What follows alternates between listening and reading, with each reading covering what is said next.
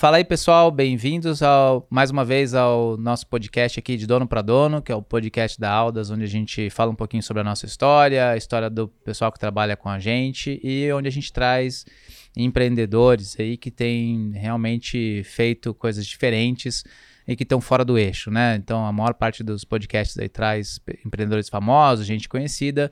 O que a gente quer mostrar é que tem muita gente fazendo a diferença fora do eixo e essa é um pouco da pegada que vocês vão ter por aqui. Né? Então, hoje aqui comigo tem mais é, dois sócios aqui da Aldas que a gente queria apresentar para vocês, que vão ter oportunidade de se apresentar aqui também.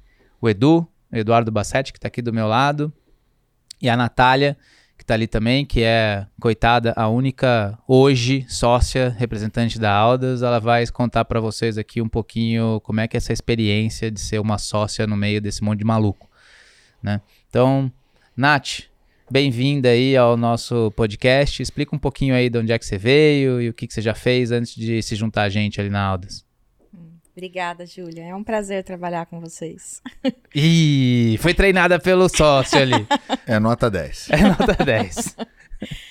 Bom, eu comecei com contabilidade, trabalho com contabilidade desde os 15 anos. Meu primeiro emprego foi no escritório de contabilidade. Na faculdade, por um professor, eu fui chamada para ir para uma auditoria e lá fiquei 17 anos. E assim conheci Júlia e França, porque foram meus clientes em dois projetos de IPO dentro dessa auditoria.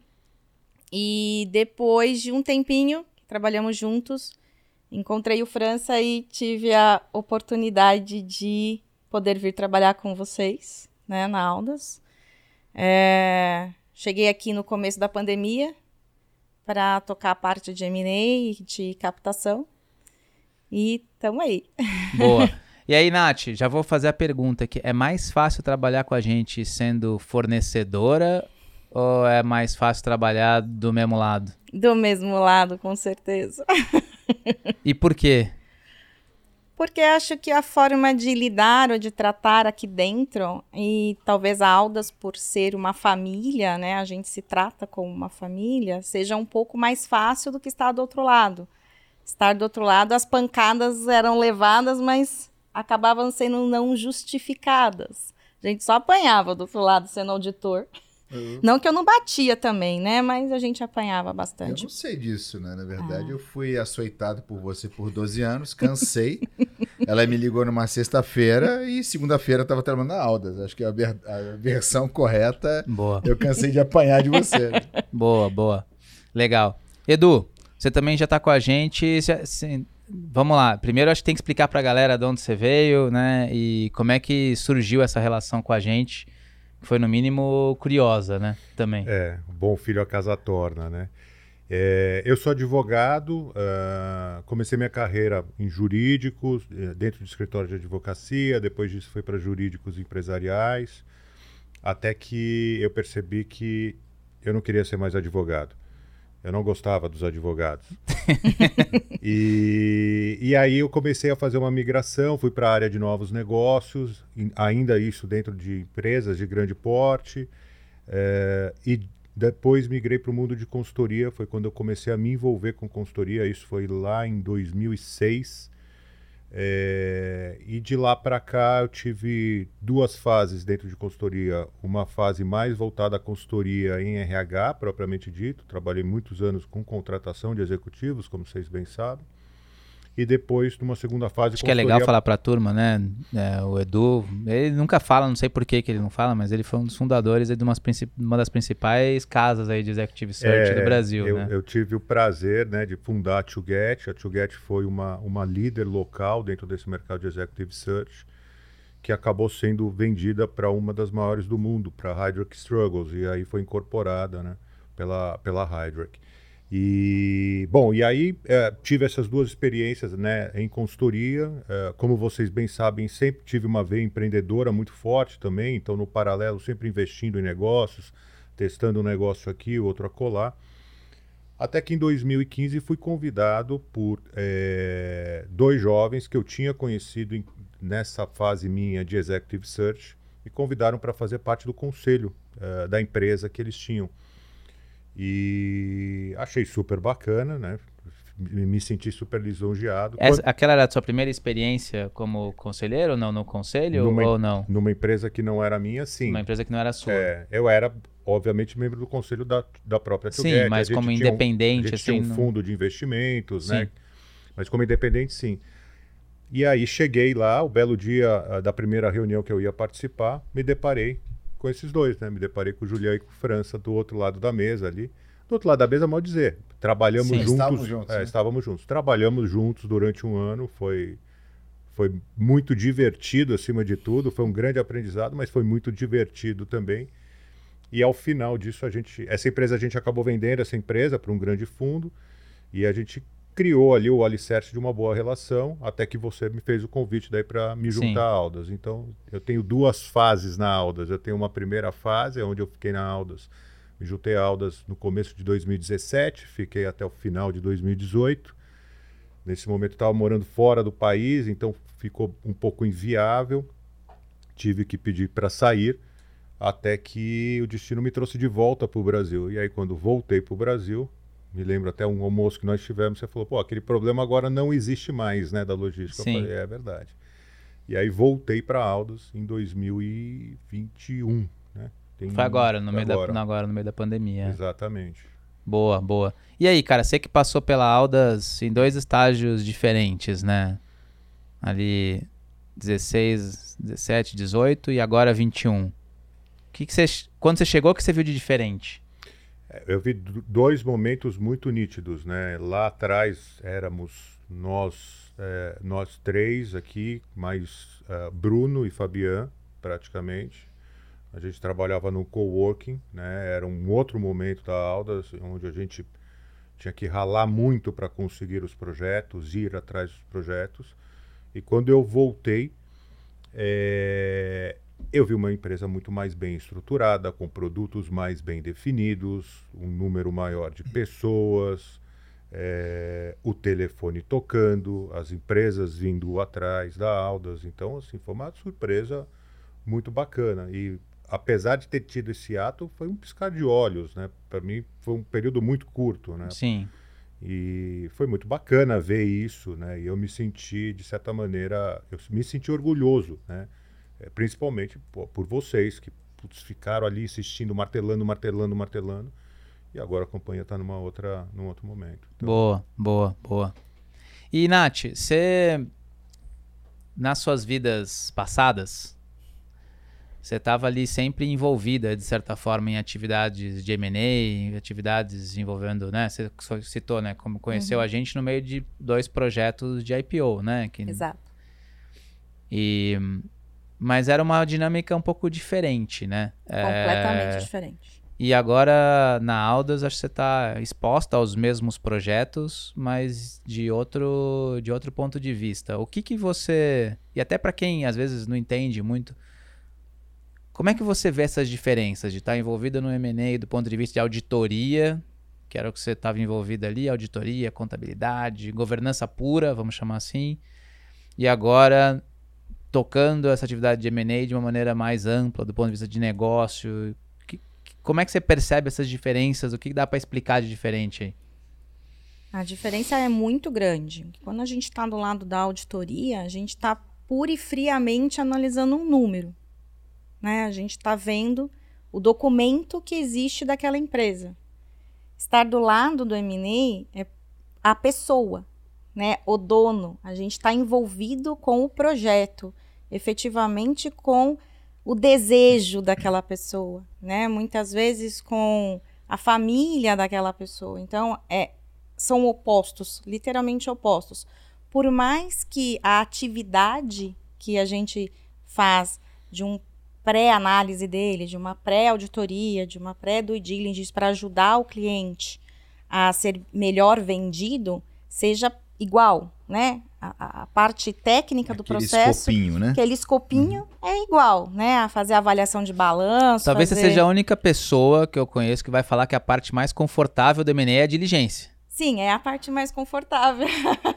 de fato, porque é onde está a zona de conforto Exato. Minha, né? De, de tantos anos da auditoria. E ela é mais cartesiana, né? De certa forma. Né? Ela tem uma banda de resultado, mas é uma banda ali, né? Mas Então, se eu perguntar pra qualquer outra pessoa, é o contrário. é o contrário. É o Ela fala assim, contrário. não, cara, diligência é o inferno É o do M&A, né? É, mas tem que ter alguém chato pra fazer a parte chata, né? Não tem Com jeito. certeza. Igual os advogados, né? Que deve ser a pior parte do M&A. É, a gente tem um, um certo saco né, na Aldas que ele é uma geração de valor para o cliente gigante, que é essa, é essa parte do processo. Né? É. Então, ela gera muito valor e, e muita autoridade na conversa com o outro lado e respeitando o outro lado também, mas Isso, protegendo você- o cliente. E assim. você a- abraça a causa, né? Estar Uhum. do nosso lado, eu tô abraçando o cliente como se realmente nós É, estivéssemos ali dentro, Fosse o filho. fosse um filho, né? É totalmente diferente de eu estar só do lado da auditoria, onde eu só tá pura e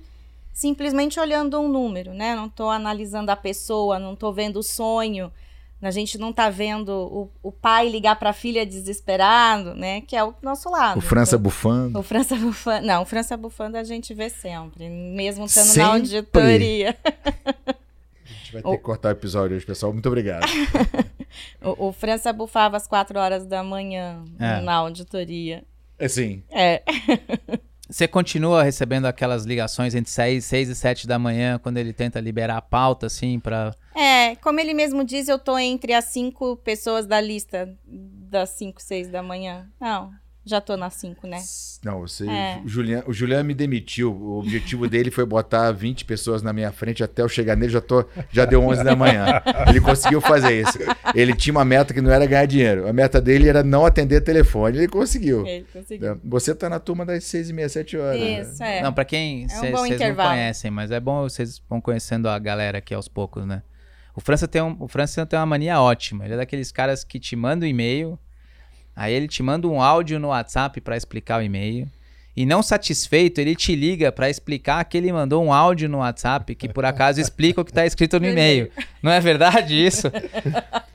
né? E ele te liga às 7 da manhã. Às sete É. da manhã. Às sete da manhã. Aqui, assim, ó, Ele o cara não é- deixa margem de dúvida. não deixa margem de dúvidas. Ele- não ele deixa procura margem deixar de claro dúvidas, qual que é o deixa objetivo. claro qual é o objetivo.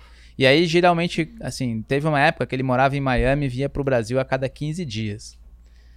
Né? E aí, ele chegava geralmente segunda, sete da manhã em Guarulhos. E segunda, sete da manhã em Guarulhos, você vai demorar até as nove pra chegar. Duas horas de táxi. né? Duas horas de táxi pra Exato. chegar no escritório da Aldas. Cara, eram duas horas que ele tinha que rechear com ligações pra alguém. Preciso me ocupar. Preciso me ocupar, né?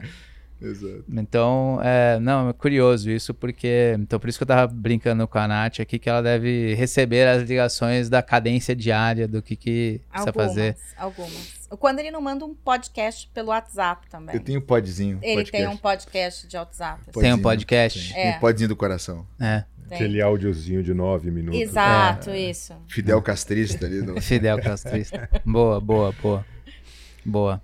Edu, aqui na, na, na Aldas, né? é, acho que você já fez um pouco de tudo com a gente ali. Já captou dívida, né? Obviamente participa dos projetos, mas de planejamento estratégico, de gestão de maneira geral, mas acho que a, a frente que você acaba puxando mais acabam sendo frentes de governança, partnership e tal. Como é, como é que como é que você vê assim, tipicamente o cliente que chega pra gente com uma demanda ali, o que que você você- você vê que são as dores principais e e como é que a gente consegue desatar esses nós conectando com os outros pilares do que a gente faz, né? Que é o pilar de estratégia, de capital. Como é, como é que tipicamente você vê isso na dinâmica ali das coisas que você que você está puxando com os clientes hoje?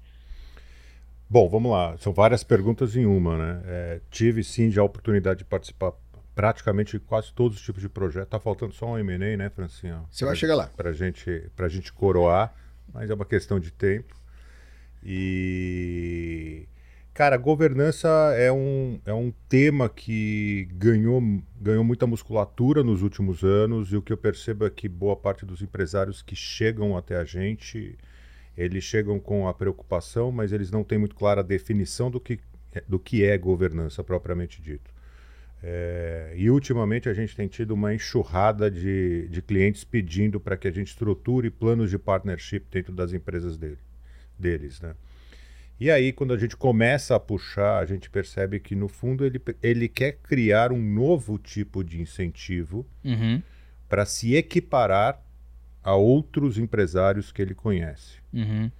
E ele não tem, muitas vezes, eh, um modelo de remuneração já avançado ou estruturado que poderia dar a ele esse conforto ou poderia eh, surtir o efeito de remédio para a equipe de colaboradores dele que por algum motivo está desmotivada, não está dando 110% do tempo, do, do, da energia Uhum. eh, na busca do resultado.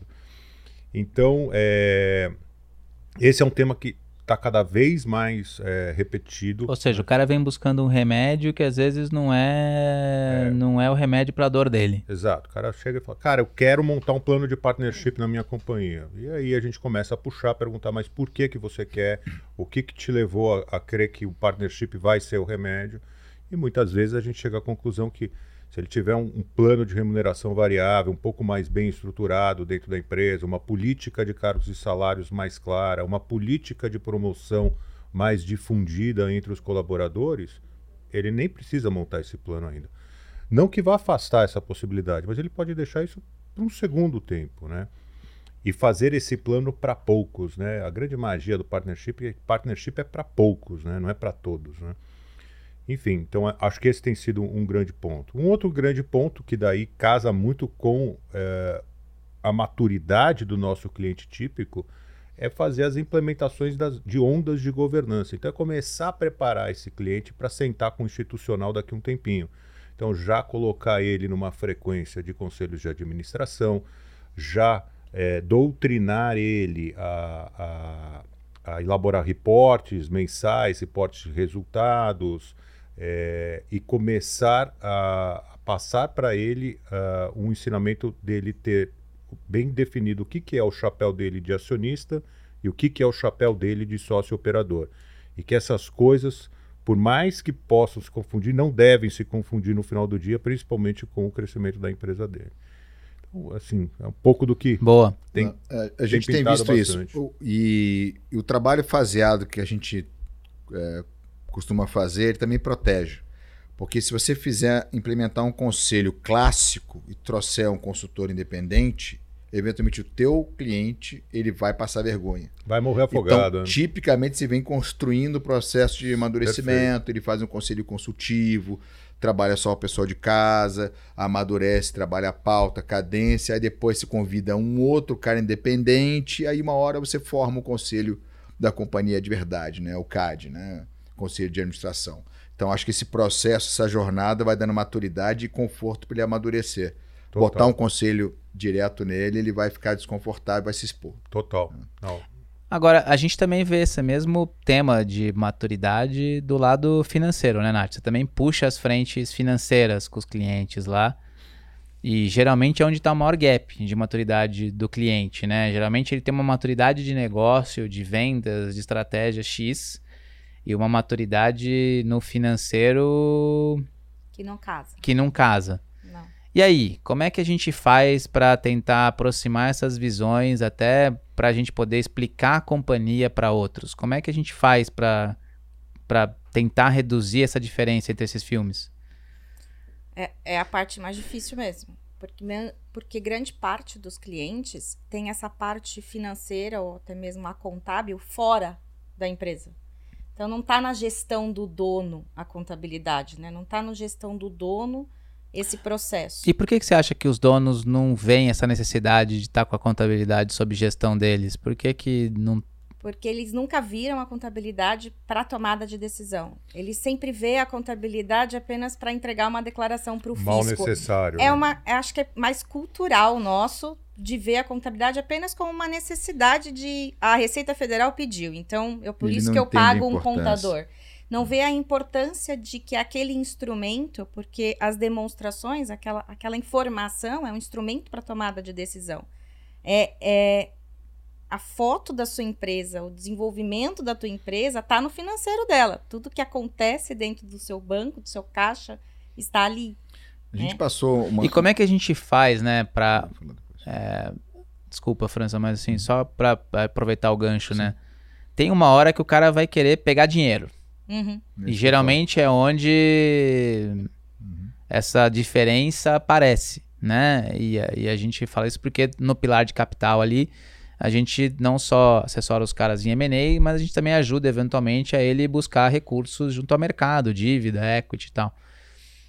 Tem como o cara acessar o mercado, seja financiador ou investidor, sem que ele consiga se explicar do ponto de vista financeiro para um eventual é, investidor ou credor? Não. E aí, como é que a gente faz para conseguir construir esse filme quando o cara precisa da grana?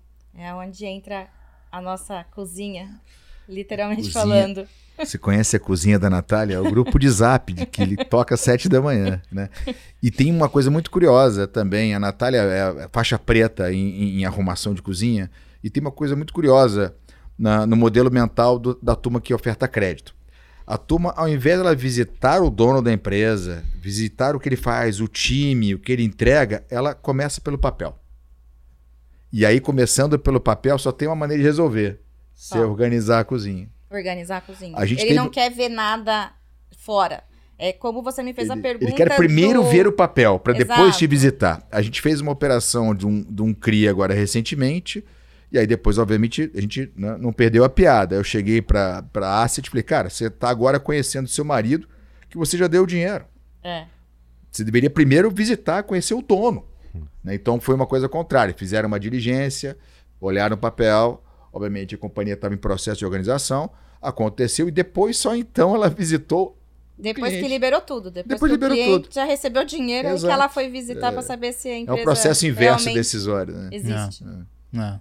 É. Não, eu acho que assim, eu acho que uma coisa, acho que uma mensagem para a turma levar é, acho que talvez entender um pouco da relevância disso, né? O quanto que é relevante.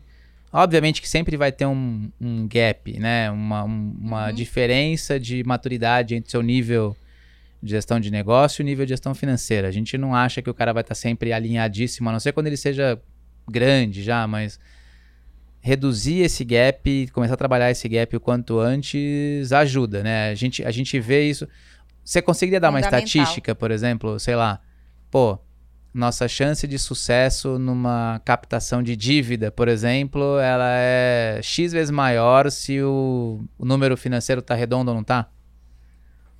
Vou dizer que 99% vai ser maior. Não é só o número tá redondo, né? A empresa em si ter toda a base para ter aquele número, porque um número é qualquer papel, né? Qualquer Sim. papel diz qualquer coisa. Mas você ter a base para alimentar aquele número. Então, você ter uma boa estrutura para chegar naquilo, vou dizer que pro hoje para os bancos, para os fundos, para quem vai fazer a captação, que primeiro olha este papel, para Uhum. depois conhecer o negócio, para depois entender um forecast, para depois entender realmente o que aquela empresa faz, Uhum. é fundamental. É É, fundamental. é o que ele vai receber de primeiro. Não. No primeiro momento. Se você não mandar aquele kit banco que contém lá os balanços, o financeiro, contas a receber dele, ele nem vai te olhar. Ele nem quer saber. Ou seja, é se pré-rec, você- é pré-requisito. É pré-requisito. Pode até não ser perfeito, mas não entregar, Mas não entregar adiantou. não, adianta. Já, Ele- você já não passa não nem pelo trainee do banco, né? Nem no Ele, ele é uma primeiro. peneira, uma É peneira uma gigante. E também, dependendo dos bancos que ofertam crédito, também você tem alguns esquadros. Que se você não entra no esquadro, você já está no 01. acabou. Já ponto. acabou.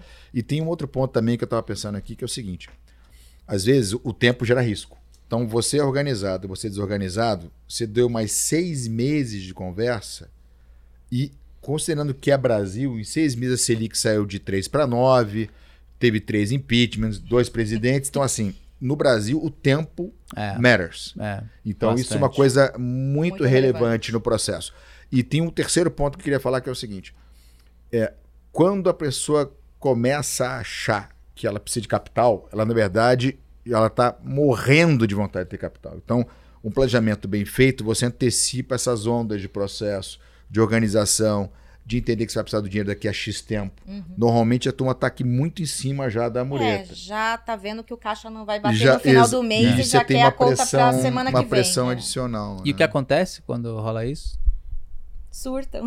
Surtam e geralmente tomam linhas não ideais, né? Não Seja ideais. do ponto de vista de custo, de Sim. prazo, de estrutura, né? Exato. E até mesmo de valor, né? porque estima que vai dar aquele valor, ah, o que, que eu preciso para cobrir o mês. Mas esquece que depois tem o próximo mês, se você não conseguir cumprir aquilo que você precisava. Então, não se estruturou para chegar no número de Legal. fato de quanto você precisa. Legal. Você precisa se estruturar para saber se você precisa de um milhão ou de Sim. 10 milhões. Não, não, não, é, não é o Boa. número, mas você precisa saber efetivamente o quanto precisa. O Boa. tempo é importantíssimo para você não perder. Mas se você não tiver um planejamento, se você não tiver uma estrutura para saber o quanto você realmente precisa, você vai ficar fazendo captações e vai virar aquela bola de neve. Uma dívida para pagar outra dívida, Sim, uma dívida para pagar outra dívida. Boa. Edu, acho que acho que muita gente muita gente não conhece sua história e as coisas que você fez, né, cara? E você já empreendeu em negócios bem diferentes entre si. Continue empreendendo em negócios bem diferentes entre si, né? De um lava-jato, né?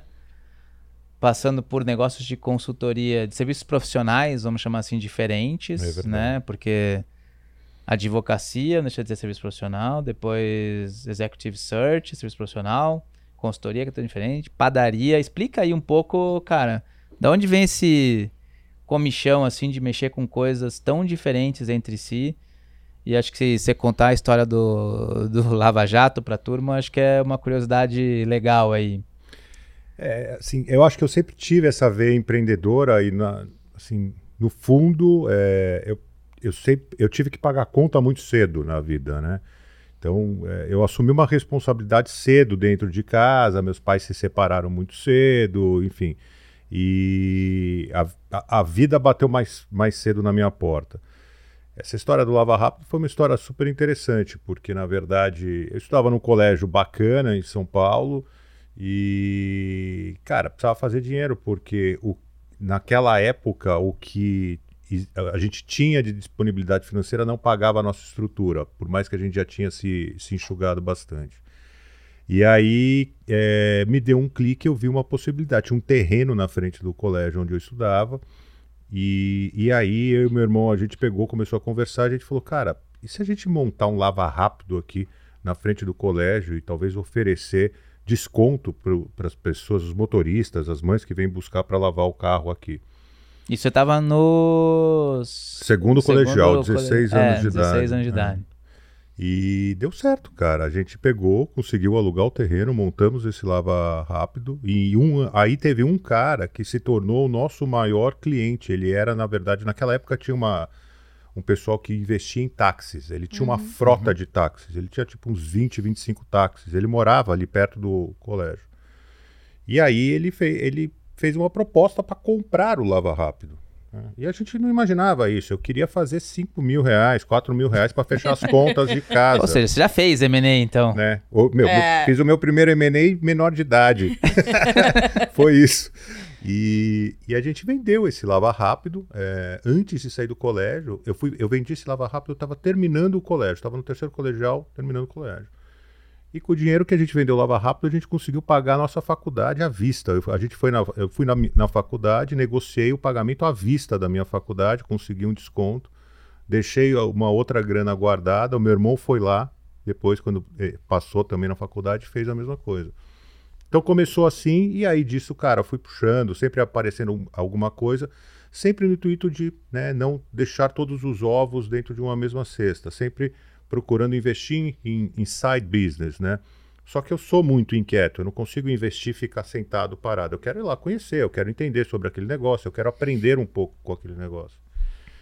E aí disso veio coisas imobiliárias, veio negócio, projeto de shopping center, veio padaria, veio eh, coisas de tecnologia, veio, enfim, inúmeras coisas onde eu conheci gente muito bacana. E você consegue usar essas experiências diferentes desses negócios que têm estágios diferentes, maturidade na atividade da Aldas? Como é que as coisas, Totalmente. como é que as coisas navegam entre a Aldas, que é um negócio talvez mais estruturado entre aspas, para gente um pouquinho maior, e essas coisas são iniciativas, algumas menores, outras maiores. Como é que você aproveita essas coisas diferentes aí para para ir criando o seu estojinho de ferramentas? É, eu, a- eu acho que a, a principal característica é poder falar de igual para igual, né, de dono para dono. Então, se eu sento com um cara que é dono de um negócio de varejo, eu, eu já tive, não só tive, como ainda tenho negócio dentro do setor de varejo.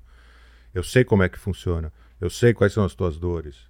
Eu sei o teu problema de controle de estoque. Eu sei o teu problema de desvio interno de mercadoria. Eu sei o problema do teu fornecedor que não te entrega. Eu sei que teu funcionário não vai voltar aqui no dia seguinte do, do pagamento. Então, assim, são negócios que são, é, são, são, características que eu, eu vivi, são é, momentos que eu vivi que me permitem falar de igual para igual com o nosso cliente. Né? Isso, estou falando de um, um, caso específico, de um tipo de negócio. Então, é a famosa vivência prática, né, Juliana? Quando você tem a vivência prática, isso facilita demais. Né? E aí, na hora de você é, entender a dor do seu cliente, é, é muito mais fácil. Né? Então te diria que eu aproveito totalmente. Essas experiências, na verdade, me capacitaram para ter hoje na minha caixa de ferramenta é, estrada, né? É, e, não é nem o conhecimento, é a estrada. E como é que você consegue, que é um desafio, né? Perguntam para mim direto nas caixinhas tal. É, como é que a gente faz para para dosar, né, ritmo pessoal, profissional, com esse monte de coisa, com esses outros investimentos, com aldas, como é que você faz, cara, para conseguir dar conta dessas coisas todas e balancear o pessoal o profissional? Bom, eu tive dois momentos, né? Num primeiro momento de aulas, eu procurei dosar, eu procurei balancear as coisas e, cara, é, sou sou, deu para balancear, mas eu acabei não conseguindo me dedicar a aulas como eu gostaria de ter me dedicado. Uhum. No meu segundo momento, tendo esse aprendizado do primeiro momento, o que eu procurei fazer é me esvaziar. Então, eu, hoje eu tenho sócios operadores, eu tenho excelentes sócios operadores nesse negócio que eu sou, é, que eu, eu sou sócio, e eles tocam o negócio.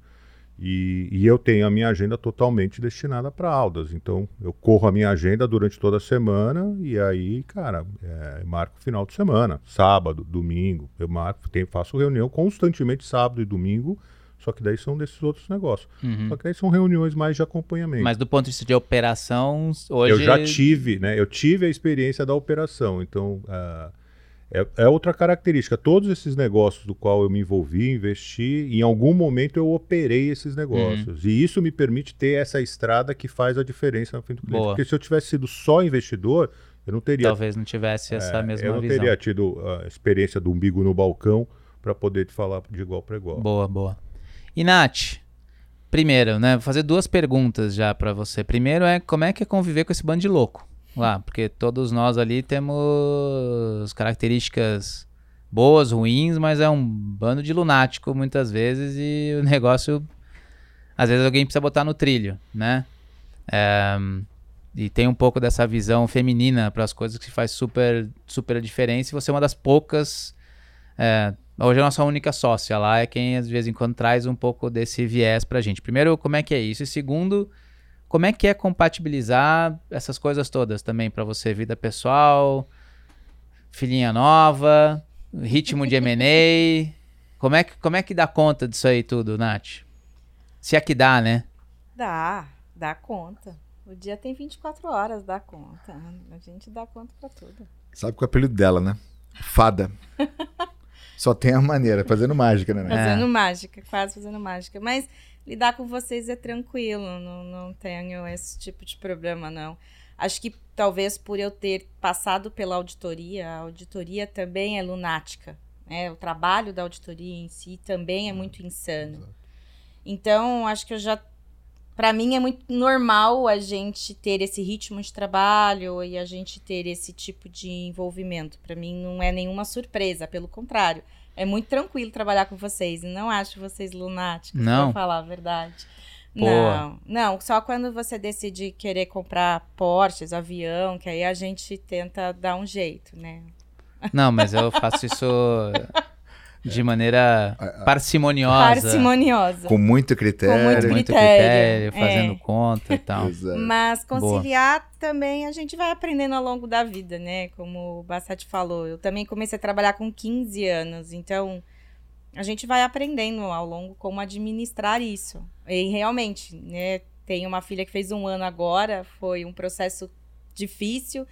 Ela nasceu, a gente estava fazendo um fechamento de um M&A um fechamento de M&A bem insano, que a gente tinha ficado muito tempo trabalhando naquele projeto. E ela nasceu em outubro, no final de outubro, e começo de dezembro a gente estava lá assinando os papéis. Vale a pena você dizer que hora você foi pro parto. Que hora você foi pro parto? Às sete da noite. Nossa, você sai do escritório Não, a gente fez reunião até às quatro até da as tarde. quatro. É. E depois você foi pro hospital, que horas era? É, eu fui pro hospital Direto. durante na reunião, na verdade. Foi eu fui indo pro fazendo hospital. call indo pro hospital. Exato. E aí ela não tinha, tinha um mês e pouquinho, e a gente tava fazendo o fechamento de assinatura. Então, faz parte, acho que a gente Você estava parindo duas crianças, literalmente, ao mesmo É. tempo. Um M&A e a literalmente sua um filha. M&A e minha E quem que filha. dá mais trabalho? A Victoria ou os MNEs? Ah, o, O é, França. Ela ia França. responder, ela ia responder o França. O França, é, pode ser França sim. disparada. Boa, boa, boa, boa. Mas ele tem seu charme. Ele tem seu Boa. charme. é. Boa.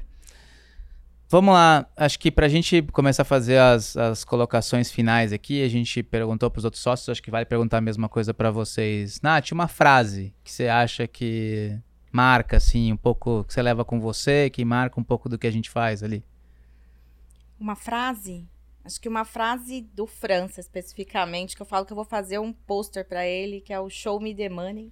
Acho que essa frase leva o M&A da Tom Aldas. Cruise total. Tom Cruise total. É. Boa, boa. Só termina quando rola TED, né? Quando E só show- termina quando rola TED. Boa, essa- Literalmente falando. Essa é clássica.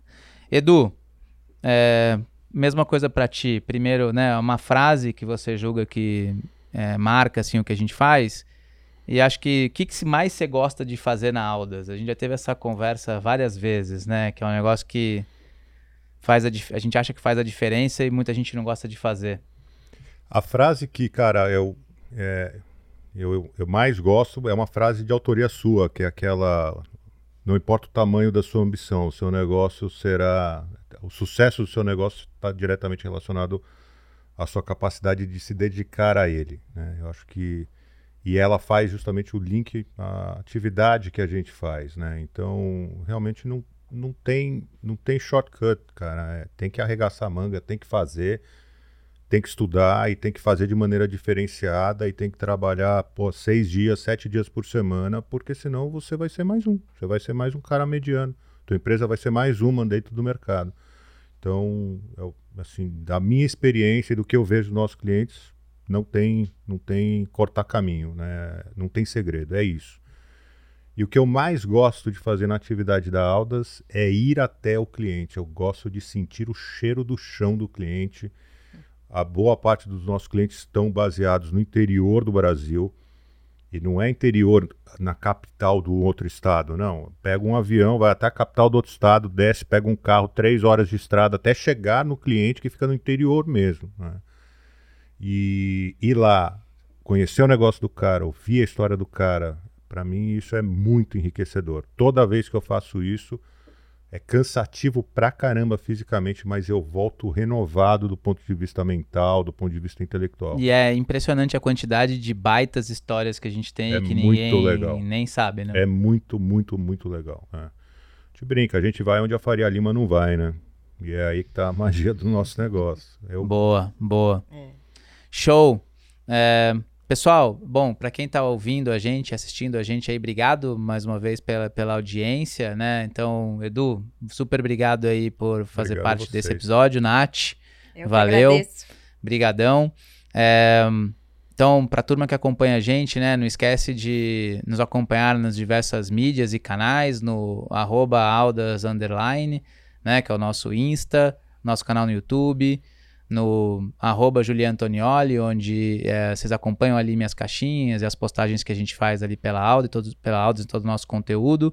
Para quem quiser conhecer mais sobre o que a gente faz, pode visitar a gente ali no www.aldas.com acessar o nosso Knowledge Base. Lá a gente tem uma série de materiais gratuitos, a gente fala sobre partnership, stock option, o Edu tem uma série de materiais lá, né? Disponíveis para quem quiser conhecer um pouquinho mais. E quem quiser contratar a gente, entender mais sobre os nossos serviços, também pode visitar o nosso site, tá lá uma explicação sobre o que a gente faz e sobre o nosso programa lá de mentoria continuada, o www.aldas.com barra on demand, né? Então, quem quiser, fique à vontade lá, acompanhe a gente, curta e é, sigam a gente nas diversas mídias, beleza? Valeu, mais uma vez, obrigado e até o próximo podcast de Dono para Dono.